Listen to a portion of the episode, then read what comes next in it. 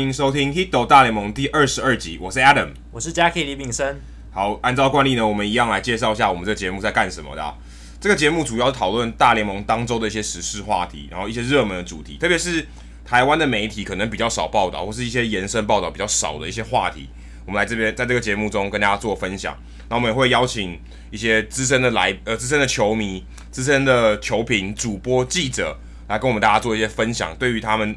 看事情特别的观点，可以跟呃听众朋友做一些分享。那如果大家喜欢我们的节目啊，想要跟甚至我们的来宾，或是我们两位主持人或其他的球迷做一些交流互动的话，也很欢迎上 Facebook 搜寻 Hito 大联盟讨论区 H I T O 大联盟讨论区跟我们做互动。那如果你是 iOS 的使用者的话，你可以上 iTunes 有一个 Podcast 的 App 搜寻 Hito 大联盟。那如果你是 Android 的使用者，你可以上呃下载一个 App 叫做 Stitcher S T I T C H E R Stitcher 这个 App，那你就可以离线收听我们的节目。那一样的，如果今天我们有新的节目呃上线的话，你可以马上收到通知。那本集的大来宾节目时间，我们邀请到资深的马林鱼球迷张尤金，尤金大，他在运动世界上面有非常多。关于马林鱼的一些新闻、一些消息，甚至一些分析的报道。那今天的这集节目呢，我们邀请他来讲，Stanton 最近棒子非常火烫，他大爆发的近况到底是为什么会发生呢？还有 Stanton 这个巨大的合约未来会怎么走？还有马林鱼球团因为最近转售的新闻却尘埃落定了，那他这个转售的这个剧场来龙去脉到底是怎么一回事？还有未来这这个新的球团的入主会会来可能会有什么样的走向呢？那我们这一期节目都会谈论到这些话题。那现在话不多说，就进行到我们的大来宾时间吧。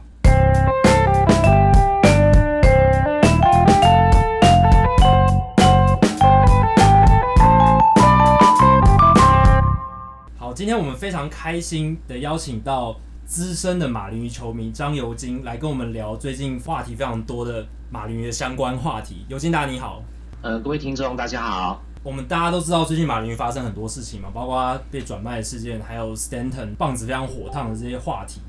如果大家有在看运动世界的文章的话，多少都会看到尤金大在上面有发表一些大联盟的热门的文章。呃，如果认识尤金大的人，大家都知道尤金是一个非常热血的马林鱼球迷。呃，他的 FB 的大头贴也是用马林鱼的球帽，非常喜欢这支球队。那我很好奇的是，因为马林鱼这支球队在台湾好像。球迷一般来讲不是太多，而且在在陈伟英之前，可能真的很少人关注马林鱼，认识的认识的人非常少吧。因为他在国联，然后这几年好像积弱不振，可能知道的球迷不多。那我想请问尤金，就是说你喜欢马林鱼队的这个缘起是怎么样？好，其实最早开始哦，就是二零零三年马林鱼拿到世界大赛冠军啊，他们那个时候球员普遍年轻，特别是投手，像 Josh Petty 的，像。呃，Pavano，然后像 AJ Burnett，好，Dontrelle Willis，他们相对年轻，然后又有一个很好的打者，二十岁的 Miguel Cabrera，所以后来就是在玩那个呃大联盟的棒球的 game 的时候，很容易就会去选到马林鱼，因为他的团队年薪低啦，然后球员年轻好用。那慢慢等到球员到二零零六年的拍卖之后，开始像 Henry Ramirez。Dan Uggla 这些球员，然后像 Josh Johnson 的崛起，所以慢慢就开始从二零零七年就开始关心马林鱼，写马林鱼的文章，然后一直到现在也将近写了十年，这是我喜欢马林鱼、成为马林鱼迷的一个资历，大概是这样。哎、欸，我很好奇，当你听到陈伟英加入马林鱼队的时候，那种感觉是什么？你有点不真实吧？嗯，感觉非常的震撼呢，因为。包括前一年是铃木一朗，他也是在大概一月底的时候决定加盟马林鱼。那其实对我们马林鱼迷，应该是非常感动、非常意外、非常惊喜的事情。那再到隔年，陈伟英也是到一月中。那虽然在前一年就一直传出说马林鱼对陈伟英是等于是自由球员市场上先发投手的首选，但是一直到隔年，然后到陈伟英可能也比较呃。交就是他的他的一些相关在自由市场传闻没有那么大的时候，然后突然出现马林鱼的名字，其实是很让人好奇，跟他也让人非常的期待。那到最后能够缔结成交，加入马林鱼，其实是非常开心的一件事。嗯，可是因为台湾的媒体就开始更多关注马林鱼的消息。嗯，这对于可能长期来讲是一个在台湾是一个冷门球队的马林鱼队的球迷，这种感觉不知道是什么感觉，是不是很不习惯？还是蛮惊喜，因为我记得去年初陈伟英决定加盟马林鱼之后，我们有个马林鱼的社团在 FB 上面，嗯、原本大概只有七八百人，是那到现在已经是三千六百人，哇哇，效应非常强。对，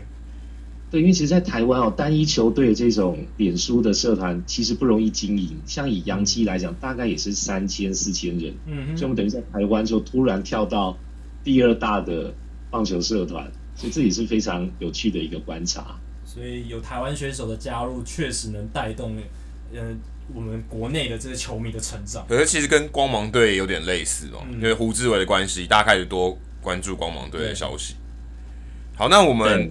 第一，我们我们今天有准备几个题目，特别是我们想要强，就是想要强调是，呃，最近 Giancarlo Stanton 打太火热了，可以说是。上半季 Aaron Judge，下半季就是 Stanton。对，他打的这个全垒打的支数已经到一个夸张的境界。现在可能大家的话题都在讨论说，他今年一年可以打多少全垒打，嗯、有没有机会超过 Roger Maris 的的记录，六十一支的记录？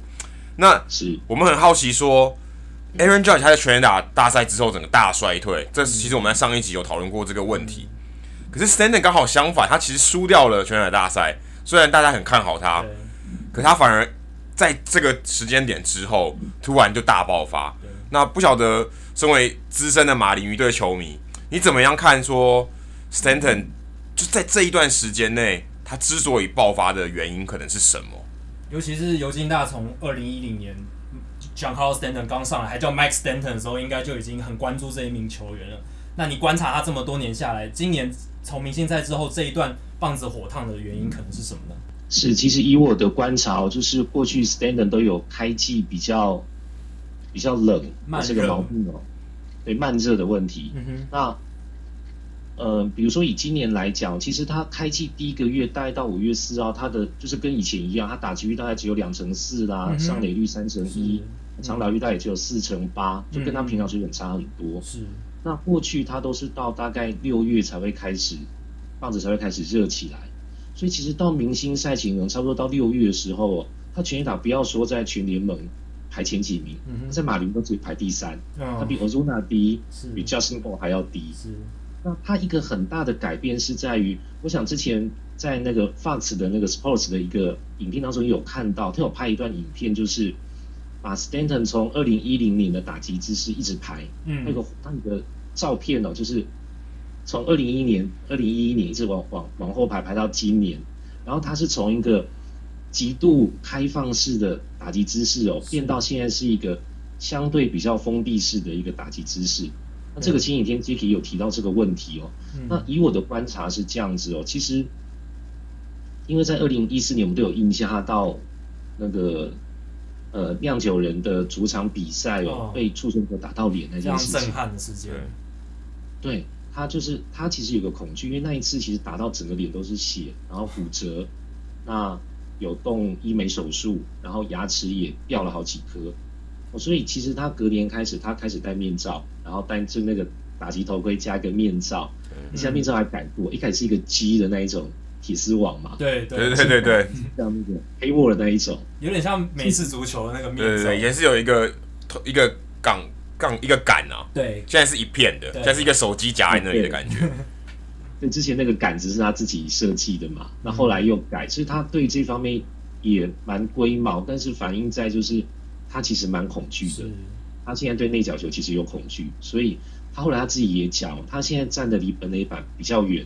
就从二零一四年以后，嗯，所以投手也知道这个问题，嗯，那过去呢？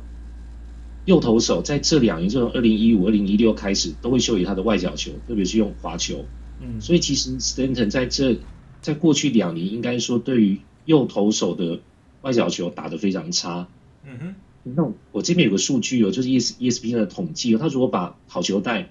切成左右两半部的话，就是内内半部跟外半部的话，嗯哼，Stanton 在二零一五年，他对右投手投到好球带外半部的。他的长打率只有三成五八，嗯。嗯，那跟其实平均这是生涯平均大概可能五成五的话，大概差了两成，对，非常非常巨大，要很多，对，那到去年有就是刚刚讲那个右打呃右投手的外半部好球带的长打率提升到四成，哦，在进步了，对，还是很低，还是不高，嗯，还是不高。那他后来就他后来他有讲，行政有讲一句话哦，他说他有去看他以前。打击的影片，他看到他眼睛都受伤，他用这样来形容，然后看的非常的多。嗯，然后最后他找到了一个适合他的打击姿势，就是他以前没有用过的。是，因为 Stanton 是一个对自己要求非常高的球员哦，他有讲他平均一年大概要换七到八种打击姿势。哇，所以他觉得打的不顺，他觉得可以打更好，他觉得这个姿势没有办法陪伴他一整个球季的话，他就改，马上就做调整。是。对，那他会看那个打击数据，哎，连续几场低潮他就改，所以有时候反而会有点越改越糟。嗯哼，对，那所以他后来就找到今年找到这个，哎，这个比较偏封闭式的打击战姿是以前没试过的，是，然后他发现用在他身上非常的好。嗯、那为什么会有这样的问题呢？因为其实早期我们刚好讲刚上大联盟是偏开放式，因为很多美洲球员都是开放式，因为开放式你比较面对投手球嘛。那你的眼眼睛的那个视角会比较广，看的比较广，看同手篮球，嗯，是看同手篮球比较清楚，对。那只是说，因为为什么亚洲球员会比较用封闭式，是因为封闭式比较能够用到那个整个扭腰的力道嘛。嗯。那对美洲球员来讲，我开放式我没差，因为我本身我的背力，我上半身力量就很强，所以像 Stanton 来讲，我开放式我就可以打全 A 打，所以他就用这样这样的方式，希望能够让。视野更广，视角更大，嗯，对。但是后来就是发现，开放式会让他在二零一五年之后，一遇到这种外角球，他会挥棒太快，那这样就是肩膀太快开，对，他也球跟不到最后，嗯，所以变成像特别是滑球可以修理他的情况就非常的多，嗯，对，所以这是为什么他后来还会改变用封闭式，因为他用封闭式之后，他能够把球跟到比较后面。然后他也不会有那个肩膀太外开的毛病。嗯哼，对。那至于他封闭式之后，他看来球好像也不至于不清楚，因为他现在的那个打击率啊，或者说他呃实际就是打球即使打到球的几率其实都比以往高，三振率又变低了。对。所以这是为什么他在今年改成封闭式之后，哦一个慢慢进步的一个很重要的原因。然后另外就是五月下旬，就是当 Mattingly 你让他去打第二棒。哦。对，那因为。Dee Gordon 上垒，他是一个快腿嘛，上垒之后投手对第二棒投速球的比率变高，怕被盗垒，对，怕被盗垒，对，怕被盗垒，嗯，所以速球比率高，可能只高了百分之几，但是你看哦，一整个球季下来投，他可能 Stanton 可能面对了一两千球，对，那你只要高了，比如说百分之三，可能就高了多了几十颗的速球，他当然能抓到速球来打长打的几率就会变高了。所以这是我对他现在打击姿势的一个观察。也有也有也有专家提到说，刚刚提到棒次，嗯，其实说他在前面是 Dee Gordon，有一方面可以让他多看到更多的诉求。嗯，不过也有人提到说，因为他后面是 Osuna，Osuna 今年打你打得非常好，是明星级的水准，有种大爆发的感觉。所以他有一个在有一个强打在后面保护他，他基本上他不会闪，因为他我闪了你，接下来是有 Osuna，所以他今年的。呃，故意失坏保送其实也少很多，他基本上还有球可以打，所以他导致于他有更多好球可以打，而不会说像我们刚才之前提到，其实，在上一集的节目潘宗伟也有提到，就是保护的很重要，因为后面有个人保护你，你你基本上你有球可以打，因为如果你当当你没有球打的时候，边边角角的球你就很容易被吊中，你就你可能没有好的球可以打，没有好的球可以攻击，所以不晓得尤金大你怎么看？如把欧苏纳摆在后面，是不是真的有保护他的效果？在对他的成绩上面，是不是真的有所提升？有，我觉得就像 Andrew 讲，其实这个部分他呃 Stanton 现在是第二棒，那第三棒、第四棒的耶利奇跟欧苏纳，其实耶利奇选球很好，欧苏纳的长打能力很好。那他们能够提供 Stanton 很多的保护，然后特别像是 Dee Gordon，对，能够增加 Stanton 打输球的几率。但是我现在会比较担心的问题就是说。因为前一阵子看到，就是 Stanton 他在这个礼拜刚刚打破 Gary Sheffield 的那个马林鱼队史四十二轰。对，所以那个时候也有访问到，就是访问到学呃 Gary Sheffield，然后也有访问到、嗯、呃当时他的队友，就是我们说马林鱼先生哦 Jeff Conine。Jeff Conine。后来那个时候他就是打 Sheffield 的后面一棒。是，那他曾经讲过这个问题哦，他说 Sheffield 其实打到呃一九九六年，就是破纪录那一年，他打到九月初，他就已经打了四十一轰。但是为什么最后差不多超过半个月，他只多打了一支全垒打？嗯，因为投手都不投给他打了。哦，对，所以我觉得这就是目前会遇到马林鱼的一个很大的问题，就是比如说今天早上我们看，呃，他是跟大都会的比赛，大都会投手就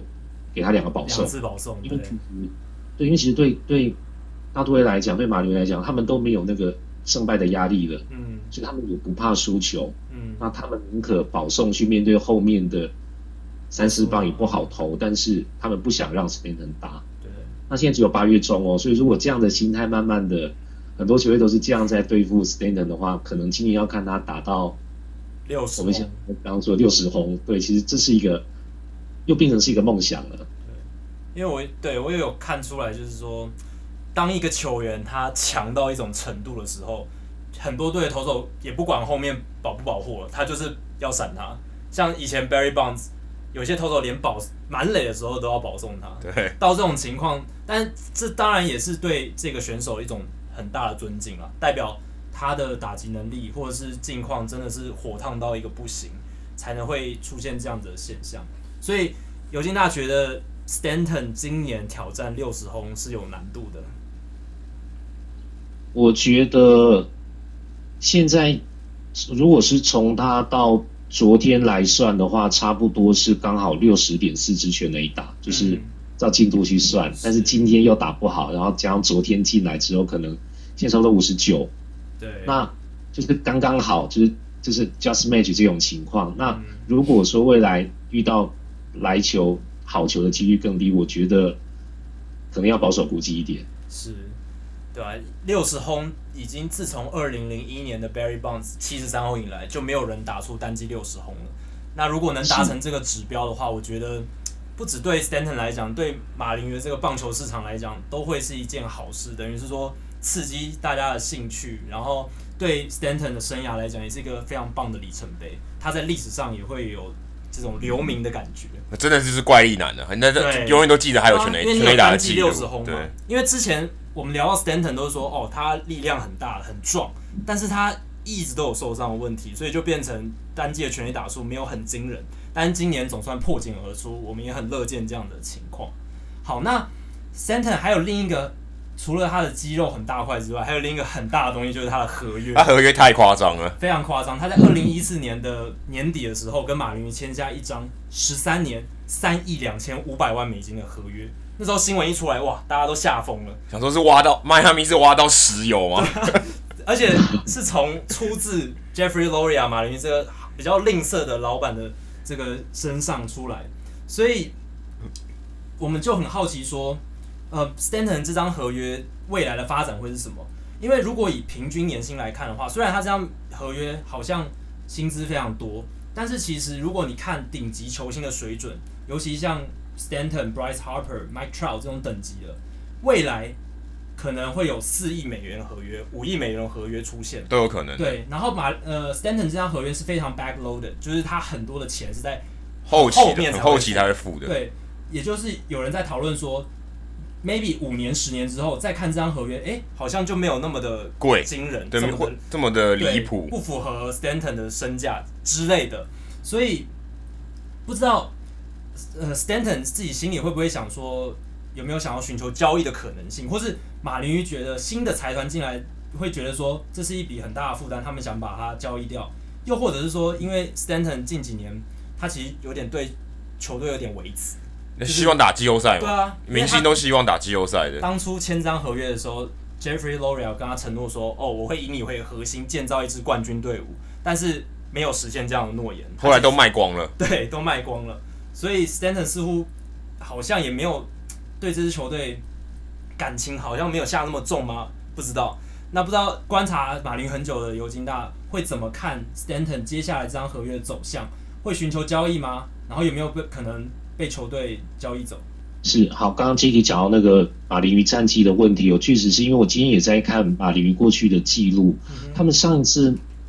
呃单季胜率超过五成已经是二零零九年。就等于 Stanton 来了之后，对，都一直都是五成以下。你不要说打季后赛，他一直都没有五成胜率。所以我们一般都认为说，Stanton 好像他应该比较想回加州，特别他从小就是道奇迷。嗯哼。对，其实他他也想回西岸，然后他在西安又打得特别特别的好，所以一直都有这样的猜测哦。但是我觉得我们鱼迷可能都会记得马呃，Stanton 在刚跟马林签约的时候，他有讲一句话，他说：“我想赢，而且我想在迈阿密赢球。”嗯，对，所以其实他对迈阿密的感情其实可能是超过我们所想象的。是，那他在二零一零年啊，对不起，二零二零年他也会有一个跳脱合约的机会。嗯，哦，当然这个都需要再观察，但是我觉得以 Stanton 来讲哦，他留在球队，以他个人意愿，我认为应该还是蛮强的。特别是现在这一群球员，如果说，比如说像 Dee Gordon 啦，像 Ozuna、耶利许这些他的好朋友，如果都还在的话，其实对他。离开球队可能意愿也不会特别的高。嗯，那那尤金大觉得新新的这个财团，也就是新的老板这样进来之后，他们会不会觉得这一张合约会对他们未来的财务造成影响？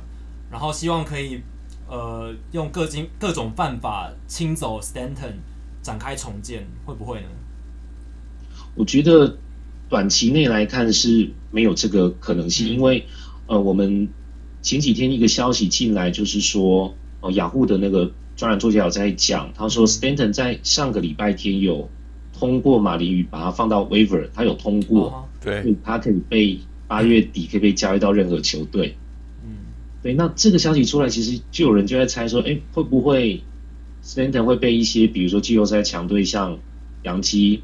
或者说像道奇，会不会来交易，或者说有的球队需要长打能力的，比如说像。巨人也许他们会考虑要交易，然后这个呃，雅虎专栏作家佩森他有讲哦，他说其实，在七月底之前就有四支球队是真的有找马林鱼谈，嗯，那甚至有一支球队已经有谈到就是要交易球员的名单，嗯哼，就蛮明确的，对。但是我认为，其实我们知道这个八月的这种放到让渡名单上面，其实它就是一个形式哦，像。今天我们也看到一个消息，是 Bryce Harper 也放上去了，是，是没错。所以其实这几乎就是七月啊八月，大概几乎都是整个球队都轮流被放上去，然后实际上被交易的其实不见得有。嗯，那至于这个 Passan 讲说，就是七月有四支球队哦，我的看法是这样子，其实会想交易 Standard 球队很多都是要捡便宜，他会觉得说。马林鱼会急着把 Stanton 清空，像以前那种清仓大拍卖的方式。那因为 Stanton 剩下还有将近三亿，有大概二点九五亿美元的合约，就从明年开始算的话，还很大，所以马林鱼会自己愿意吃下一部分，然后他也愿意去接受 level 比较低的新秀，来把 Stanton 清空，就像以前那种清仓大拍卖的模式一样。那我是觉得以马林鱼现在的心态就是。他不急着交易，因为他现在卡到一个问题，就是刚刚 Jacky 也有讲，就是 Jeter 入主的问题。嗯，就你更换了一个新团队，那在七月底前，很多人就在说，哎，马林鱼应该要重建啦，因为你打不进季后赛，然后今年又创下团队的这个史上合约新高，哦，这个团队团队薪资新高哦。但是那个时候，他们的总裁 Stanton 就有讲，他说这些问题等到新的经营团队入主之后，给他们做决定。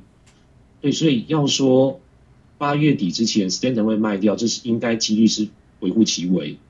那等 Jeter 他们大概十月经过大联盟老板会议投票通过之后，他们大概也要到年底才会接手，所以比较有可能是年底，或许 Jeter 他们会考虑交易 Stanton，特别是在十二月，像是冬季会议前后都有可能。嗯哼，但是我相信 Jeter 也会有一个考量，就是。我们对基德的印象就是他是一个，我们会跟他把他跟一个字联想在一起，就是 winning，他就是一个赢球的球员。对，他做什么都要赢。是，对，那他会不会说，就是我上任之后，我做了一件跟 Jeffrey Loria 完全一模一样的事，就是把最高薪的踢走。我想他也会顾虑到迈阿密当地球迷的心情。是，因为大家就是期待他当一个救世主，他能够。把球迷带回球场，他能够把球队带向胜利。诶，结果他上任第一件事是做这个。对，我觉得这个也许是基德会考量到以他那种爱惜名声跟爱惜羽毛，还有他以他的声望，也许他会考虑，也许是明年就是我再给 Stand 一年的机会，因为他今年已经创新高了。那你今年把全员打王卖掉，其实这个对球迷感情是很伤的。但是明年呢？对，也许他会把这个问题丢到明年再处理，这是我个人的观察。可是如果理性一点来说，任何一个交易，你应该会希望你在高点卖掉，因为其实 Stanton 他这这几年的生涯，其实他因为伤势打打停停，他成绩他他他的实力在，可他的成绩因为他的伤势一直没办法延续的很好。对，今年他只缺阵了两场，所以他的数据累积是可观的，相当于他已经把他的成绩打出来，因为他的时间够，然后他又今年又有点有所突破。那其实这个情况对于马林鱼队来说，应该是一个。在交易价值上是一个好的时机，等于说，如果我此时不卖，可能过了一两年，很不幸他又受伤了。对啊，像 Bryce Harper 也是意外就受伤。对，Bryce Harper 现在可能有一点危机。对啊，对啊，就是如果我接下来要，因为他他签到明年，所以如果今他因为他伤势影响到他明年的成绩表现的话，其实对他的合约来讲是一个非常非常大的影响。Stanton 也是一样，因为有伤势的关系，他一定有伤势。那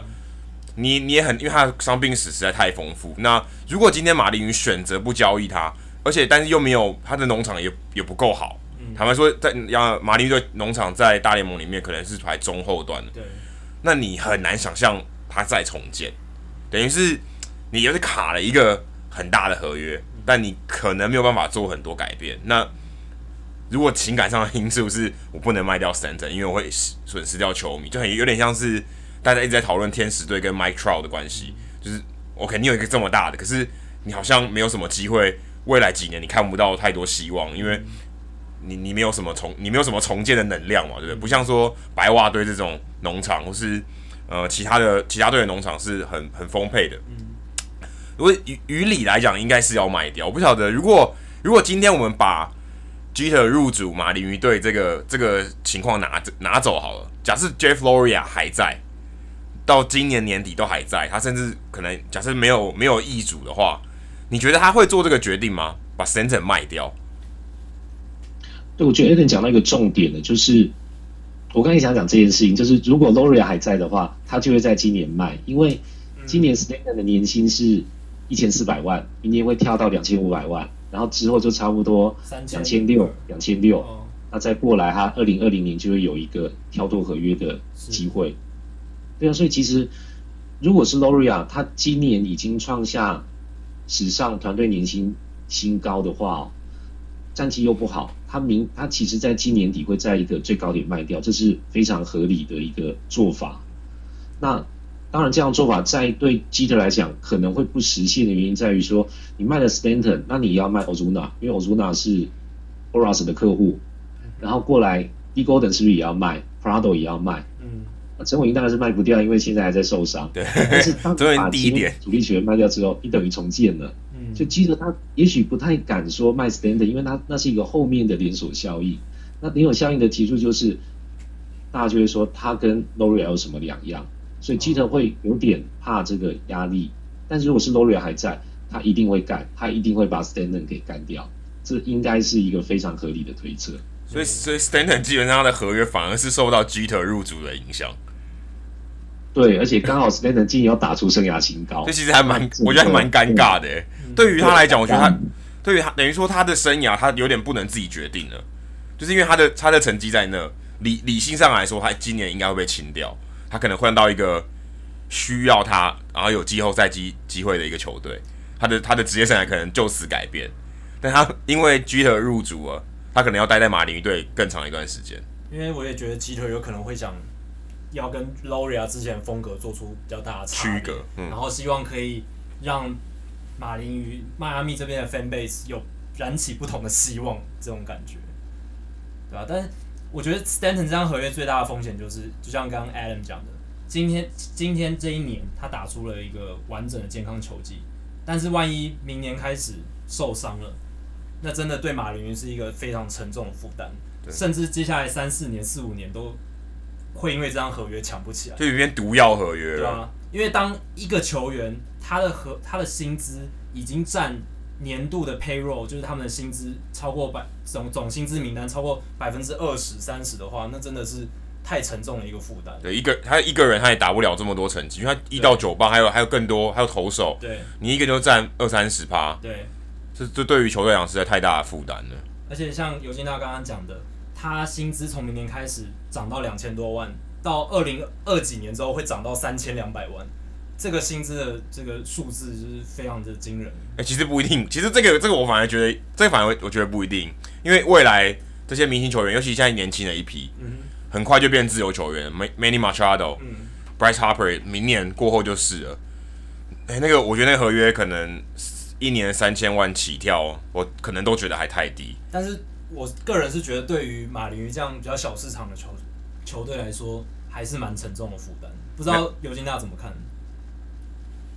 对，因为其实马林鱼以现在来讲，他们有签复数年契约，包含像刚刚讲陈伟英啦，像 Dee Gordon、Prado 他们，他们其实加起来明年的年薪合计就有九千五百万美元。嗯，就其实已经卡掉将近一亿，都卡在这八个人身上。那当然，大部分就是在 Stanton 就占了，刚刚像刚刚 Jacky 讲，就占了非常高比例，他有到两千五百万，占了将近四分之一。对，所以这个你要说不把 Stanton 清掉，也是。确实对球队一年亏损六千万来讲，你这个负担真的太大。但是我觉得一个转机是在于说，马林鱼跟 Fox 在佛罗里达当地的那个转播权哦，他们签约是大概很久以前签了一张，是平均大概一年只有不到两千万美元的转播权利金的这个合约。哦，所以其实这个相对在大联盟是等于算是最差的。嗯，那大联盟现在有一些我们看到一些可能不是很战绩不是很好球员，他都可以签到，比如说七八千万美元。嗯，当然可能他的市场比迈阿密当地棒球市场还要大。嗯，但是我觉得对基德他们的想法，也许会觉得说，我是不是要留下 Stanton，我才能去在二零二零年之前去谈到一张更好的转播权利金合约？我也不要多，我现在两千万，那我这样我只要谈到五千万。我多了这三千万拿来付 Stanton 就够了。那如果我现在把 Stanton 砍了，然后再砍 Ozuna，再砍 Dee Gordon，砍 Prado 之后，我重建之后，我未来两三年我怎么跟 Fox 来谈续约的问题？嗯，也许这也是另外一个逆向操作的想法，就是我考虑到转播权利金，然后考虑到像刚刚刚 Adam 讲的，就是这个合约其实你两三年来看，搞不好是偏便宜的，所以到时候马林也不觉得他不见得。卖不掉，那再加上真的要买的球队也会考量到，像现在，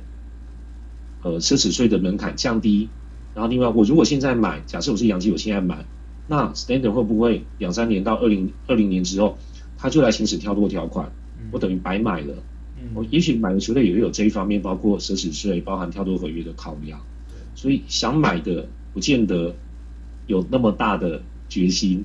那基于他们。不想卖，可能也有他们在权利金、转播权利金方面的考量，这是我另外一方面的观察。那我们别，刚刚我们一直谈到说节流，好像砍他省钱。其实刚刚尤金大家提到是开源，很重要。其实这个这个观点我觉得蛮特别、蛮不错，因为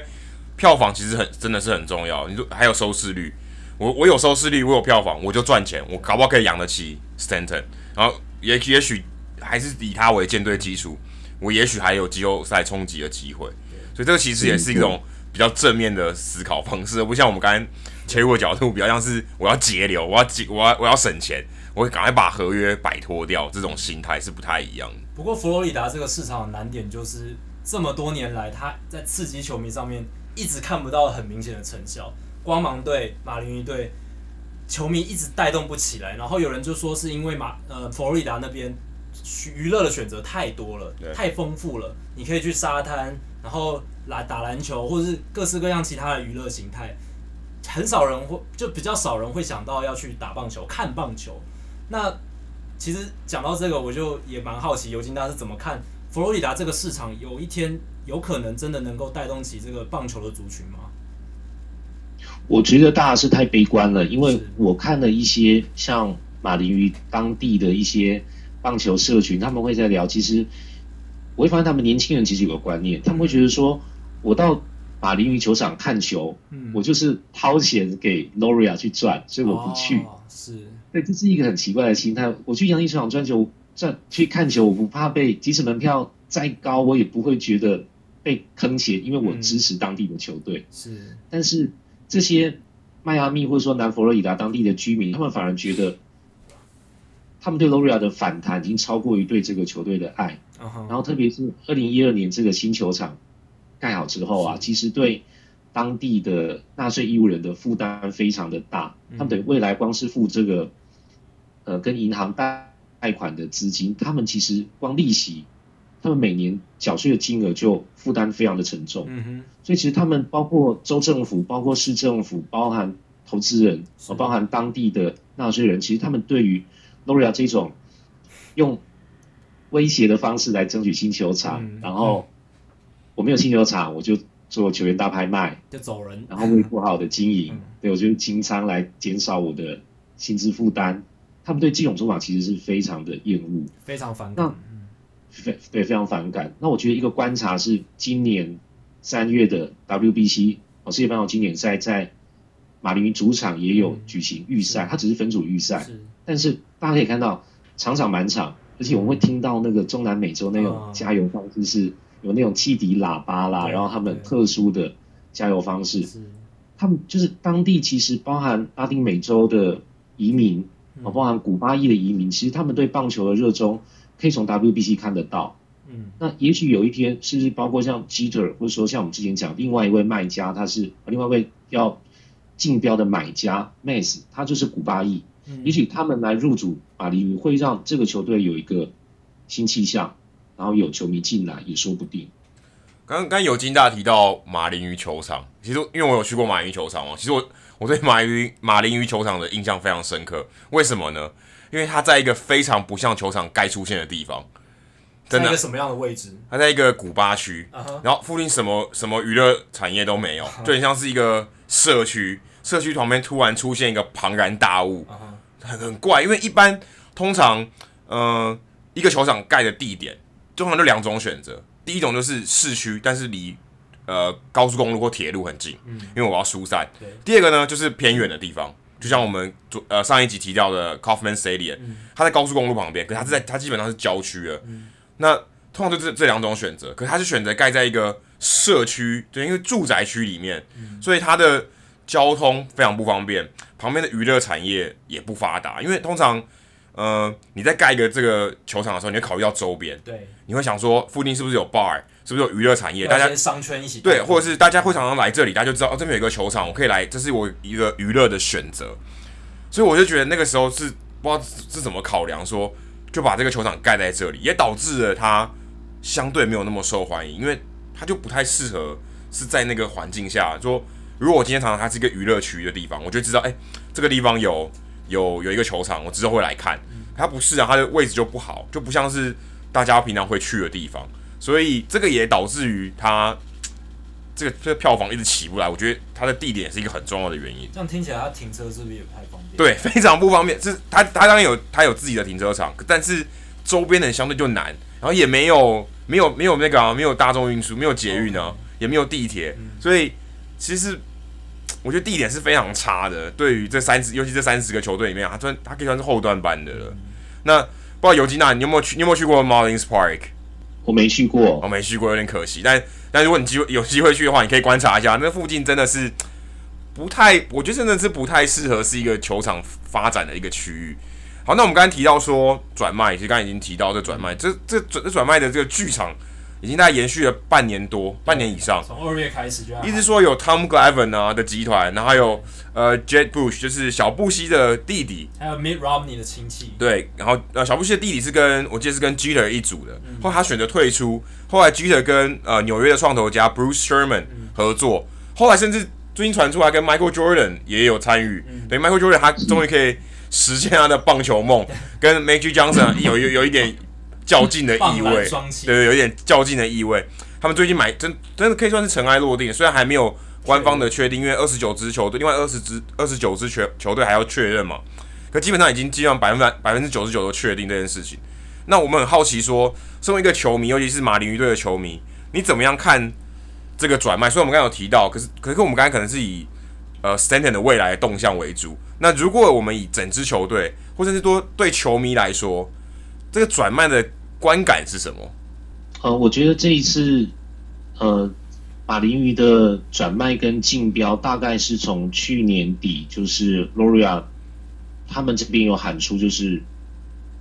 呃十七亿美元，呃是一个天价嘛。嗯、那一直到今年大概四月的时候，有传出 Jeter 他们的团队跟 Loria 有一个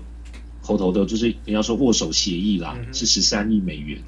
但是后来这个合约，这个协议也没有到最后落实到实际成交。那反而是像您刚刚有提到说，吸引到就是 Ronnie 他们进来，嗯，然后到六月又再吸引另外一个就是当地的那个古巴裔的富豪 Mace 也进来，所以到六月之后是三队呃三个团队在争，嗯，然后一个比较好观察 Jeter 团队的一个问题是在于 Jeter 其实他在这次呃竞标当中一直被诟病的问题是在于他个人出资太少，然后他要掌握的权力太多，所以有点不太平衡。对，非常不平衡。所以像那个布许，他就是前佛州州长嘛，他原本跟基特是一组人，但是到五月底他退出，而且他加到荣尼那边去了。对，对，这个是一个警讯。然后后来又有一个芝加哥的富豪叫 Chad Faze，他原他应该出到好几亿美元，但是不知道出多少。他是原本基特团队里面的算最主要的投资人。嗯，他在六月也撤出。他也不玩了，是。那这个 Chavis 的钱就是由刚刚讲的 Sherman 来补上来，所以 Sherman 原本就有一部分资金。Okay. 那再把 Chavis 这个几亿元吃下来之后，他变成最大咖。嗯。所以后来就是听说 Michael Jordan 也只出一点点啦，然后基特本人也只出两千五百万，好少哦。这个团队很少，因为他们有十六个投资人，基特大概只出到将近四十分之一。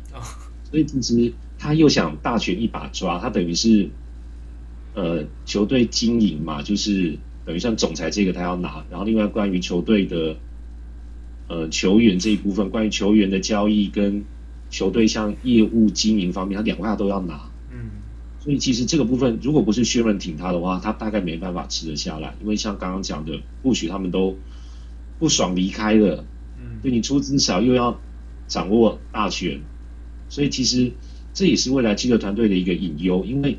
他投资人太多，然后记者出资太少，所以未来会不会对于球队，比如说我将来亏损要再增资，或者说这本来就是一个亏损烧钱的球队，我将刚像刚刚讲 Stanton 的问题，我如果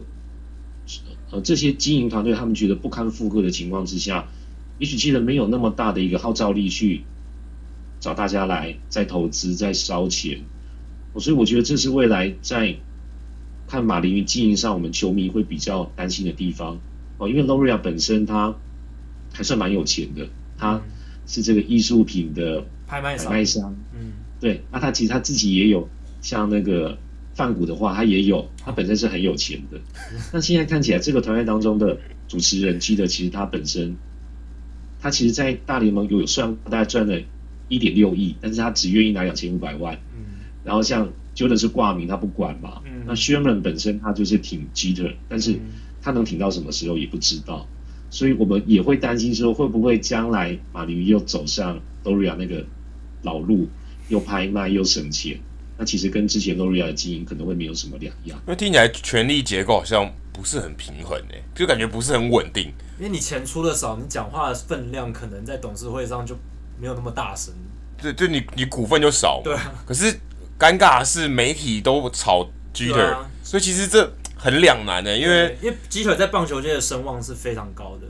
但是商界的人可能又会觉得，哎、欸，你出资那么少，你凭什么讲这么大声的话？这是不符合商场的逻辑嘛？对不对？你今天 你今天拿那么少钱，可是目光都在你身上，这、啊、听起来不太对。对于出很多钱的人会不是滋味的感觉。所以如果 Sherman 的心理是可以先挺他，嗯、但未来你很难保证不会变卦。那就是蛮尴尬的，因为但我也不确定基特跟他的关系到底是好到什么样的程度。不过尤金娜你怎么看说？说 今天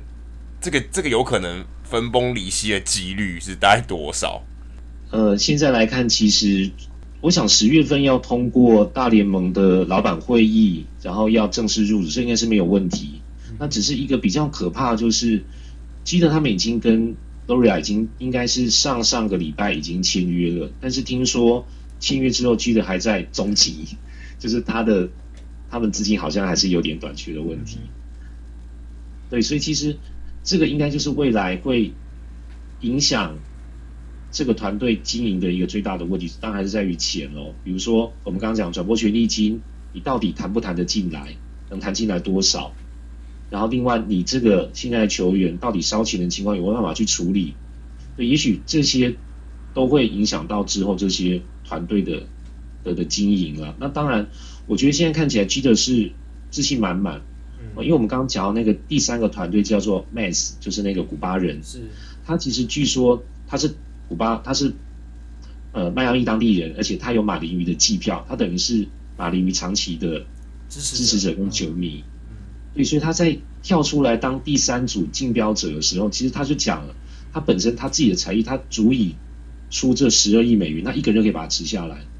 他财力是非常多，而且他愿意离开他现在的科技公司。他是创办人嘛，他愿意交棒，他专心来经营马林鱼，所以其实他是一个很有钱的，然后也非常热衷，那也对当地的这个拉丁美洲跟古巴移民很有号召力的一个富豪，诚意十足。对，诚意十足。我也其实我也比较挺他，但是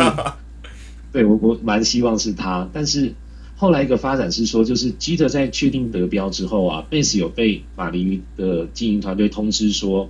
他失败了。但是 Mets 马上找基特谈，他说他愿意吃下 Sherman，就是 Sherman 后来有多出一部分去吃那个芝加哥的那个富豪的钱。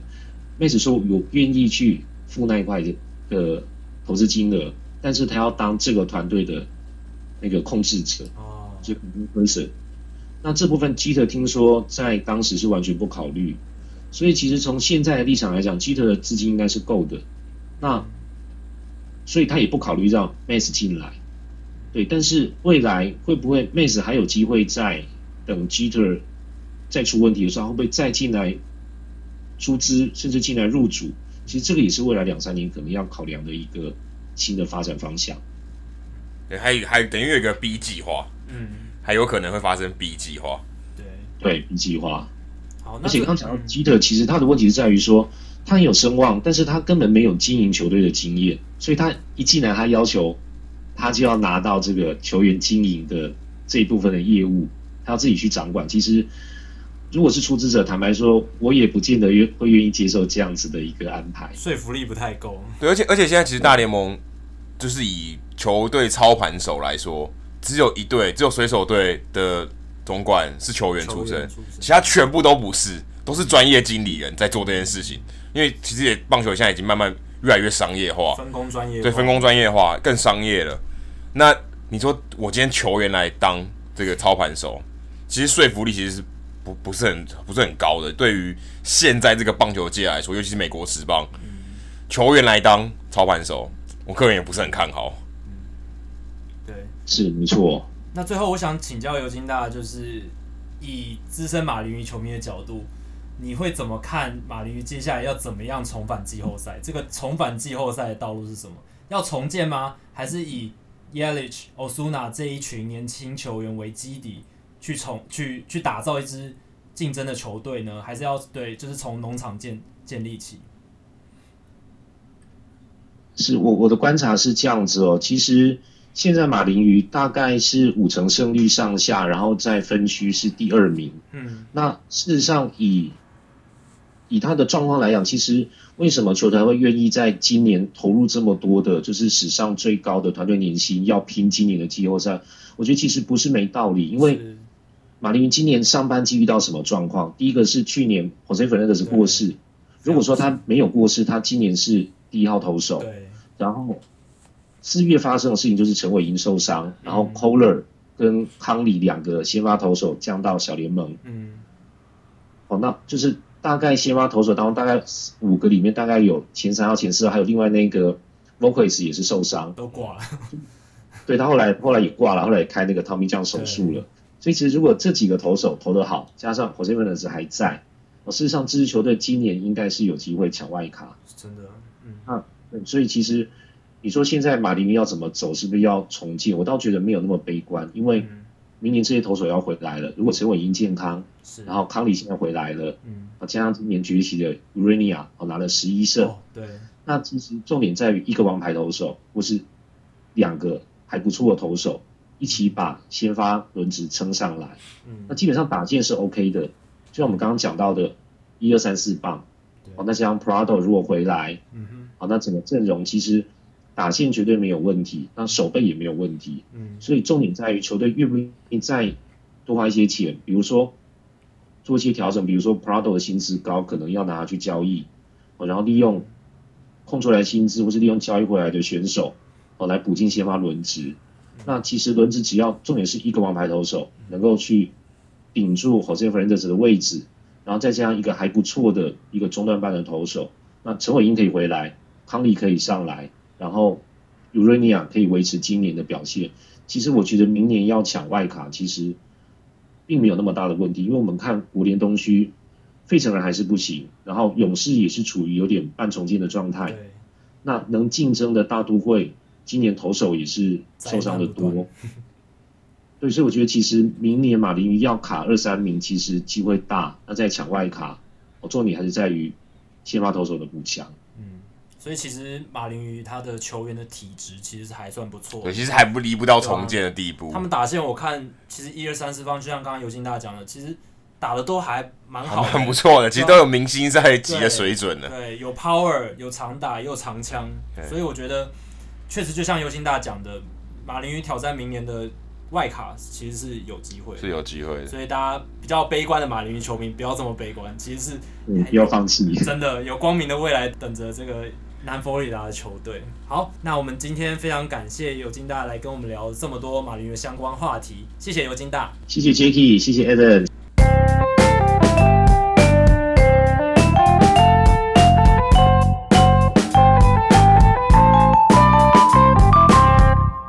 接下来进行我们每一集都有的球场单元。Adam 今天要带我们去哪一座球场？上一次我们在密苏里州嘛，大家记得 Kansas City 其实在密苏里州。那这是我们移动非常远的距离，这是要坐飞机到 Georgia 到乔治亚州的亚特兰大。是，今天要介绍的球场呢，它已经不是球场了，已经被拆掉了。没有，还没有被拆。还没有被拆吗？这个没有没有注意到吗？没有被拆。它的球场呢，现在变成。呃，乔治亚州大的球场、哦、叫 Georgia State Stadium，作为他用。对，现在变成美式足球场了。Turner Field。对，以前就以前叫做 Turner Field，现在已经不叫 Turner Field 这个词已经不见了。嗯。但事实上，在 Turner Field，在有 Turner Field 之前，它其实也是另外一个场地。嗯哼。它是一零一九九九一九九六年亚特兰大奥运的主场地。嗯。所以它基本上原本是一个田径场，综合运动对综合运动赛事的场地改成棒球场。嗯、所以这个球场它从一九九七年开始，它就等于从综合综合赛事的场地变成一个棒球场，这是非常，这是三十个球场里面唯一是一个是这样的，非常，特别，非常特别的。它是它等于是一个有点像变形的球场了。嗯、不过这球场只活了三十年，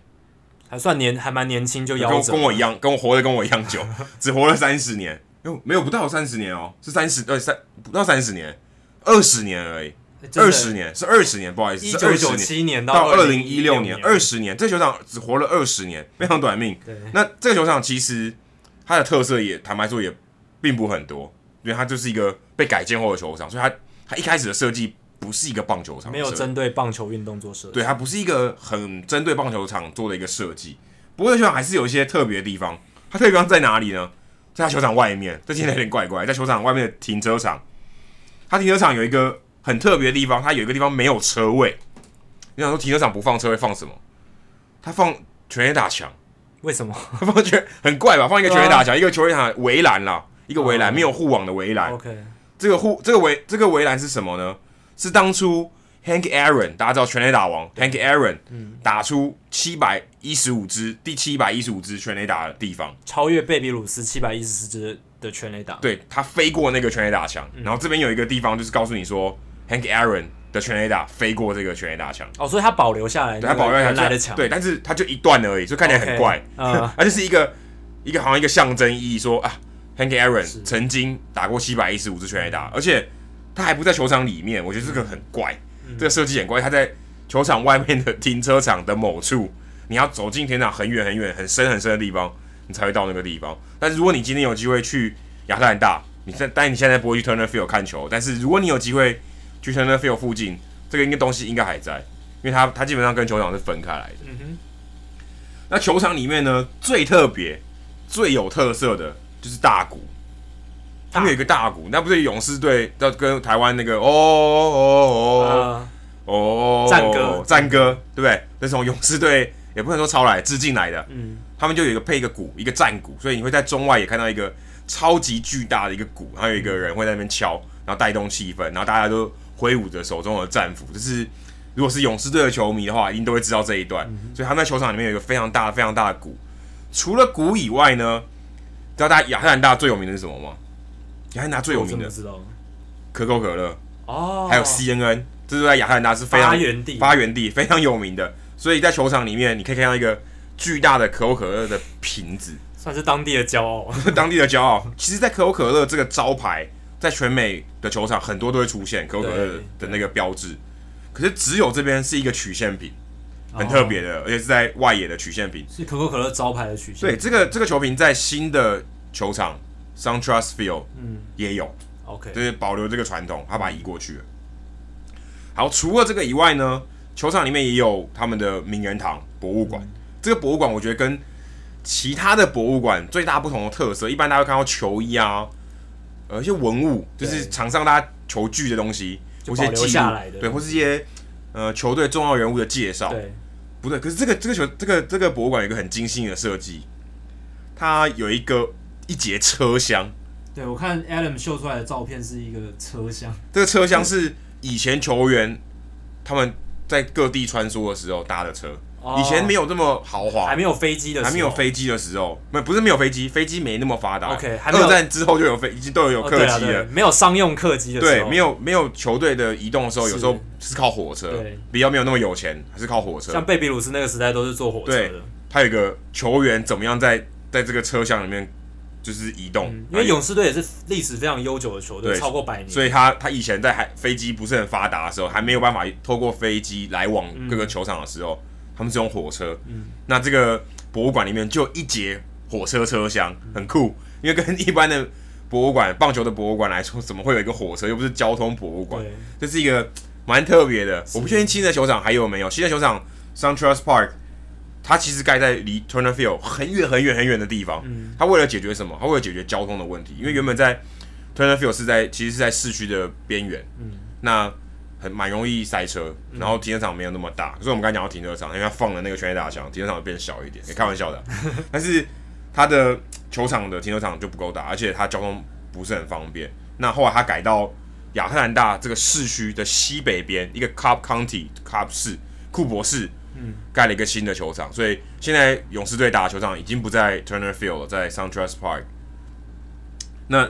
这个这个球场的特色，它就变成。是一个全新的，就已经跟我们刚才说 Turner Field 是一个改建的球场就不太一样，它就是已经是完全是按照新的大家棒球的标准的设计，它甚至向很多的球场致敬，有很多球场的元素都在里面，有红砖的墙啊、外墙啊，呃，就是全垒打墙，你看到有红砖的在背后，很像，就是很像是那种巴黎摩复古那种风格，是，那就会有这些元素加进来，就变得跟原本的 Turner Field 有做一个区隔，这样子就还算是。蛮特别，虽然 SunTrust Park 是现在大联盟三十个球场唯一还没去过的最新的球场，最新的球场是没办法，还没还还没有还没有机会去。嗯、但他这个球场就跟 Turner Field 是很不一样。那如果有球迷你有去过的话，那我们欢迎你到我们社团去 post 一下照片，跟我们看一下。甚至有机会的话，也可以上节目跟我们聊一下，跟我们聊 SunTrust Park 到底是怎么样。对，好，那今天的球场单元就到这里。那今天我刚才提到 Stanton，嗯，我 Stanton 最近打的很，真的太凶猛。对，那。他用全垒打写日记，对不对？所以我们说，哎、欸，他六场六轰，这是很夸张。因为你要维持这么火烫的手感，维持一个一星期，其实是不容易的。历史记录也才八场而已。对，历史记录才八场，所以六场已经很很可怕了。那今天 Jackie 要跟我们分享什么跟全垒打有关的数据呢？对，今天大来宾时间，我们跟尤金大聊到了 Stanton，但是大家不知道有没有注意到，美联也有一个球员，他打全垒打的速度跟 Stanton 差不多，他是游击兵队的 Joey Gallo。每呃，大联盟今年八月只有到现在为止只有两个球员单单月打出超过十支全垒打，一个是 Stanton，另一个就是 Gallo。Gallo 在八月份基本上也是用全垒打写日记。那他另一个非常特别的地方在于，大家都知道他是 Three True Outcome 的代表人物之一，三种结果，对，三振、保送、全垒打，他是目前大联盟最经典的代表人物。他今年挥出了三十五发全垒打，但是一垒安打只有二十支，还少十五支，还少十五支。他打击率非常低，他只有两成一零的打击率，但是他长打率高达五成七二，所以他综合的这个攻击指数算下来，其实是接近九，是非常高的。他之他之前有一阵子打击率在两成以下，对，有很长一段时间打击率在两成以下。所以他大这个，你大家想说，这个强打者三十五发的全垒打的。他排在第八棒或第九棒。对，但是最近八月他手感开始火烫之后，打击率慢慢升上来，打击率升上来，他全垒打也增加非常多，但是他一垒安打的数量还是非常少。一般球员都是一垒安打多于全垒打，二垒安打非常多嘛。对，但是这才是正常现象。这才是正常现象啊！因为通常你要维持一定的打击率，你才能留在大联盟生存。你要维持一定的 contact 的那个几率嘛，很少像他这样子。Contact 这么少，几乎打不到球的人，就是很少碰到球的人，却能够在大联盟生存，而且缴出比平均水准的球员更高的成绩，高出这么多的成绩。那在历史上呢，能像 Joey Gallo 这样单季敲出三十轰，而且全垒打比一垒安打多的，只有发生五次。从而且是从禁药时代开始才有，因为早期根本没有人可以展现出这样子的这个 power。五次但只有两个人。对，五次只有两个人，有四次是同一个人完成的，就是九零年代非常出名的 Mark McGuire，他在一九九五年、九八年、九九年、两千年都曾达到这个呃这个里程碑，就是说全垒打比一垒安打还多单季，然后是在三十支全垒打以上。那另一个人是谁？就是二零零一年的 Barry Bonds，没有球打的 Barry Bonds。对，那一年他单季挥出大联盟史上单季最高全垒打次数七十三支。然后他的一垒安打只有四十九支，所以他的全垒打数那一年足足比一垒安打多了二十四支。刚刚我们讲是十五支，对，还有机会哦，还有机会哦。Joey Gallo 有机会挑战全垒打数比一垒安打数多的这个差距的记录，因为 Barry Bonds 是最多的，二十四是最最高纪录，就是你在单季能够挥出这么多全垒打，一垒安打却这么少的一个一个状况。那年 Barry Bonds 的攻击指数是一点三七九，非常可怕。也可以除以二，除以二，可能还可以除以二，大联盟还可以混呢。对，在大联盟还可以混，大概六百多还可以混。那年他一垒安打混这么少，就像刚才 Adam 讲的，保送非常多，他一百没有球打保送，几乎没有球打了。那个他故意四坏球保送的次数高达三十五次，所以你想三十五次比他还多哎，还将近跟他安打差不多多了。真的，你就可以想象他。故意刺坏被故意刺坏球保送的次数几乎快要接近他的一两打的次数，所以大家可以继续关注 Joey Gallo 今年的这个后续的表现。Joey Gallo 打球的这个挥棒的姿势我非常喜欢，觉得他非常暴力。他基本上就是我要碰到球，我就是碰到球就是要挥出去。他跟 Stanton 的那种，你看他打出全垒打的感觉，就真的跟大家不太一样，球飞出去的速度非常快。对，而且像 ESPN 的球探作家 Keith Law 他就觉得。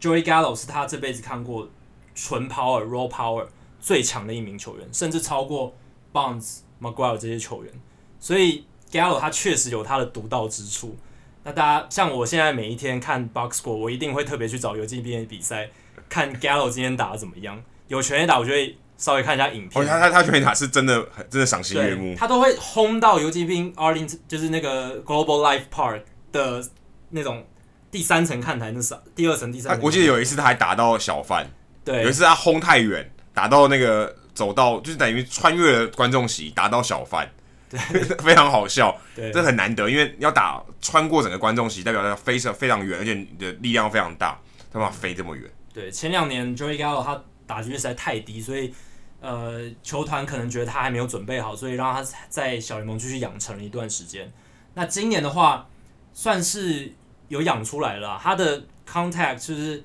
算是比前两年好好有有好，所以